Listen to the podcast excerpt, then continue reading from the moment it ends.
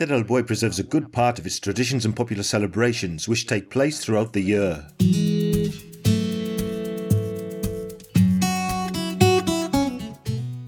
Tourism in Cabeza del Buey. Smart tourist signs in audio format. Leisure and celebrations. The calendar of popular celebrations begins on February the 2nd with the Candelas, a ritual of pagan origin that consists of the building of bonfires as a symbol of purification and whose celebration in the town dates back to the end of the Middle Ages, probably brought by the Christians that came to repopulate from Galicia and the north of the mainland.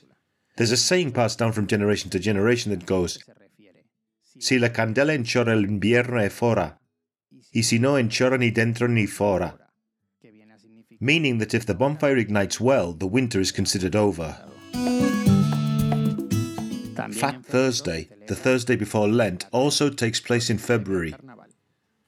It's a celebration inherited from the transhumant activity that the town hosted for centuries, and which today consists of the meeting of people from Cabeza del Buey in a public place known as La Charca, a short distance from the town, where typical sweets such as borrachuelos and rosquillas are traditionally tasted. This day gives way to the Carnival, a festival that, despite the ups and downs it's had over time, continues to be heavily celebrated.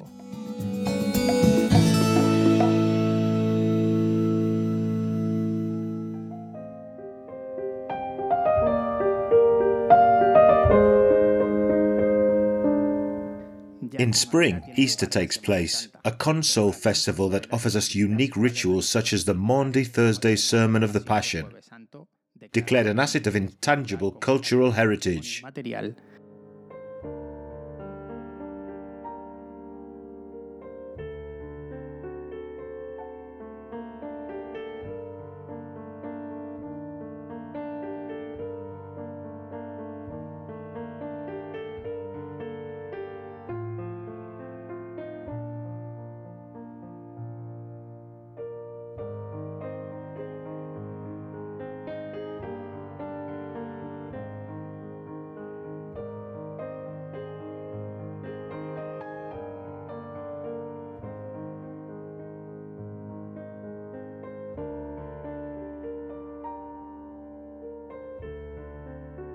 There's also an extensive oral heritage linked to the activity of associations with centuries of tradition.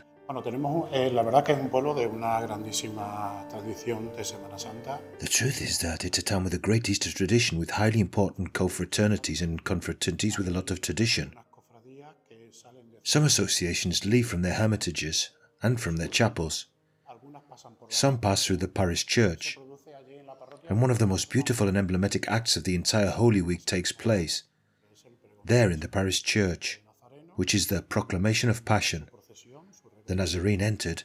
Before starting his procession route and within the parish church, there's an ancient tradition where some proclamations are sung.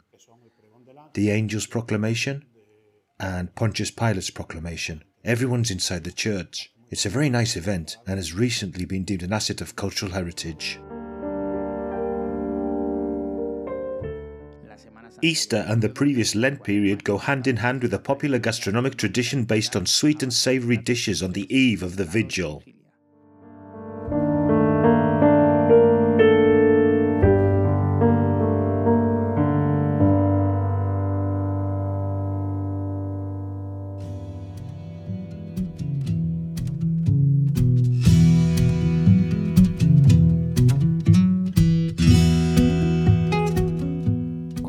Come May, the streets and neighbourhoods of the town are adorned with the May crosses, and in the fields of La Serena, the traditional shearing of sheep takes place, which involved a series of rituals and songs in the past that have hardly survived in the memory of the elderly now. It still exists today as a more mechanized and professional activity, which some young people from Cabeza del Buey take care of. The shearing lasted until Pentecost, coinciding with the eves of St. Vincent or Feria Chica, small fair, that marked the end of spring and the beginning of the harvest. Late in the summer, August brings us the traditional Saint Roch novenas and celebrations. The Saint's Day festivities take place on the 16th. He's credited with protecting against plagues and pandemics, and it's been celebrated since the 18th century. In the St. Roch procession, it's customary to offer the saint bouquets of basil in bloom, a plant with medicinal properties traditionally linked to this devotion in many places.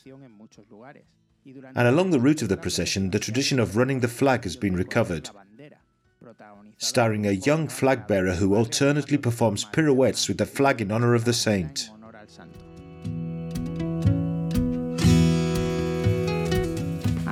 In the past, September the 14th was a special day for the Calvario neighborhood, with the Christ of Calvary festivities, as well as the evening of July the 16th in honor of the Christ of the Calvary, which no longer exists and whose hermitage stands in that neighborhood. Nowadays, the religious celebration of this day survives with the realization of a Via Crucis on the way up to the hermitage of Calvary that crowns the Pedregoso mountain range.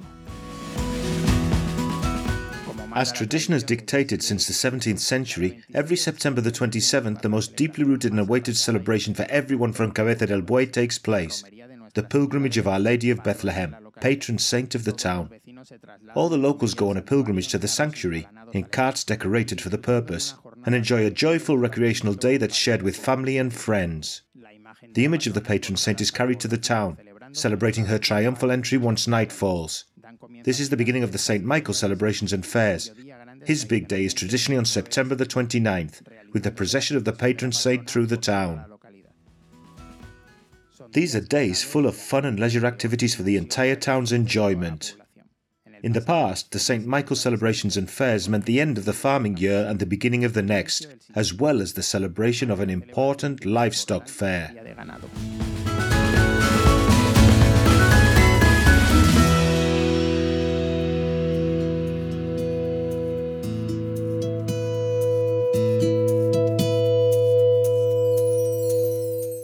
On November the 1st and 2nd, the All Saints' Day and Day of the Dead celebrations take place, where, in addition to liturgical and religious acts, the tradition of tidying up tombstones and bringing flowers to the cemetery continues. However, there's also the gastronomic tradition of tasting sweet porridge or puchas, a dish based on wheat flour, sugar, aniseed, water, and or milk with croutons, which reminds us of the pastoral past of the town and the humility and simplicity of the dishes that fed many generations. At the beginning of December, the traditional novena to the Immaculate Conception takes place, a celebration that's separated from the day of the Constitution by only one day, un puente, a bridge as it's called. It's when the coldest periods suitable for the traditional matanzas, slaughtering, begin, which is still a tradition for many families to fill their pantries with their cured meats and cuts of meat seasoned, prepared to their taste, and stored to consume throughout the year. The slaughters that were once carried out due to need are now carried out for the mere pleasure and enjoyment of such rich delicacies. Finally, Christmas marks the end of the year, and with it come the gatherings of family and friends, religious rituals, Christmas carols, and multiple activities that culminate with the traditional Three Kings Parade in January of the following year.